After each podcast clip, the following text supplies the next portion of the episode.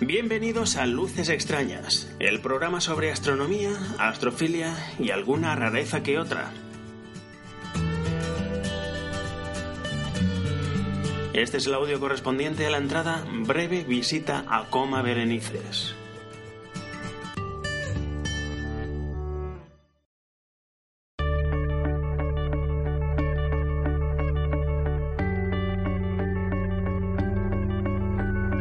Observación del 27 al 28 de junio.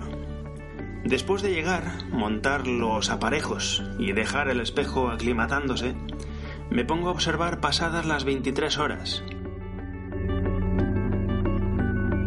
El lugar es el habitual, a unos 15 kilómetros al norte de Alcublas, en las cercanías de un monte a unos 1300 metros sobre el nivel del mar.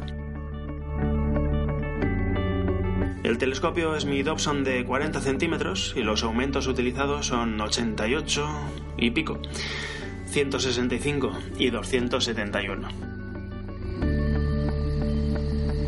Miro en el programa simulador del cielo que todavía está presente el cometa que vi el último día que estuve observando.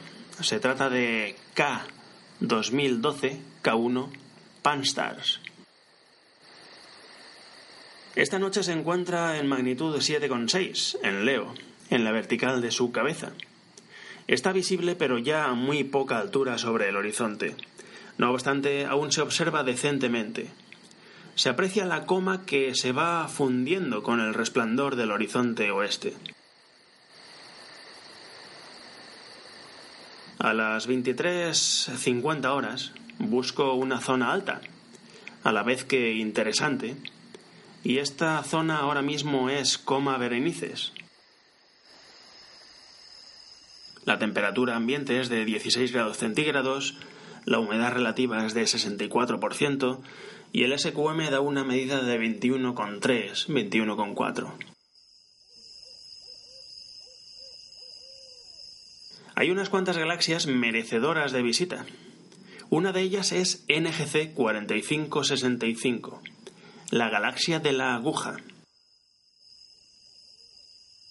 Es una galaxia, como podemos inferir del nombre, muy de canto. Tan de canto está que apenas sí se aprecia cuánto bulbo central sale más por una parte o por la otra. Su magnitud es de 9,6 y sus medidas son 15,8 por 2,1 minutos de arco. Se ve bastante bien al ocular con solamente 82 aumentos. Paso a duplicar aumentos para apreciar algo más de detalle. Las puntas de la galaxia se me fusionan con el brillo que tengo alrededor del borde del ocular. La visión, no obstante, es fantástica y decido intentar un dibujo. El detalle interno principal es una franja oscura muy estrecha que la cruza de parte a parte. Esa estrechez me impide dibujarla, por lo que la tendré que hacer en casa. El bulbo sí que sale ligeramente más a un lado que al otro. Ese mismo bulbo tiene un brillo bastante concentrado, aunque no puntual. Dejo colgado el dibujo en la entrada del blog. Una menos cuarto de la mañana. Muy cerca de la anterior se encuentra la galaxia NGC 4559. De hecho, esta sirve de referencia para la primera, ya que es más fácil de encontrar. Es una galaxia espiral en coma Berenices, con unas medidas de 10,7 por 4,4 minutos de arco, es decir, semiladeada. Su magnitud es de 10, creo que no se ve por el buscador, pero al ocular es bastante vistosa. Y tiene tres estrellas superpuestas bastante vistosas. De todos modos no le aprecio estructura y se extiende irregularmente. Sí que tiene un núcleo más brillante que la periferia, pero no es puntual ni estelar, ni muchísimo menos. También dejo en el blog el correspondiente dibujo. De todas las veces que he observado Saturno, esta debe estar entre la media docena en que mejor lo he visto. El SIN es espectacular. Parece que no tengo problemas de colimación, tal vez un poco de dispersión de luz como único defecto. El caso es que incluso a 271 aumentos la imagen pedía más, por lo que he colocado el cabezal binocular. No tengo acotado el número de aumentos que obtengo con los oculares de 20 milímetros, la Barlow y el cabezal, pero debido a la escala de imagen me da la impresión de no ser menos de 400. La división de Cassini la veo en toda la longitud visible de los anillos.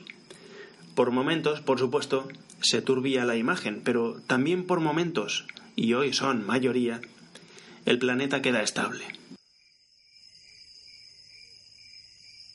Como nunca he hecho demasiada planetaria, desconozco bastante la nomenclatura saturnina y no puedo transmitir muy bien lo que veo. No obstante, ese anillo difuso, translúcido, interno, se ve de forma evidente. También evidente es el color del planeta.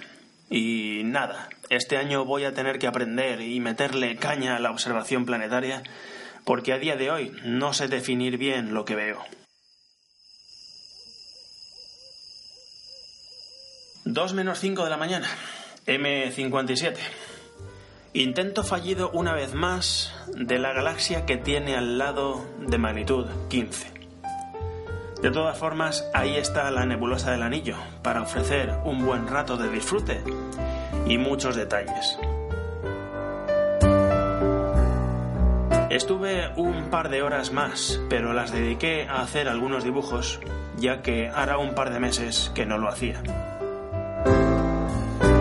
De modo que esto fue todo por hoy. Nos vemos por ahí fuera.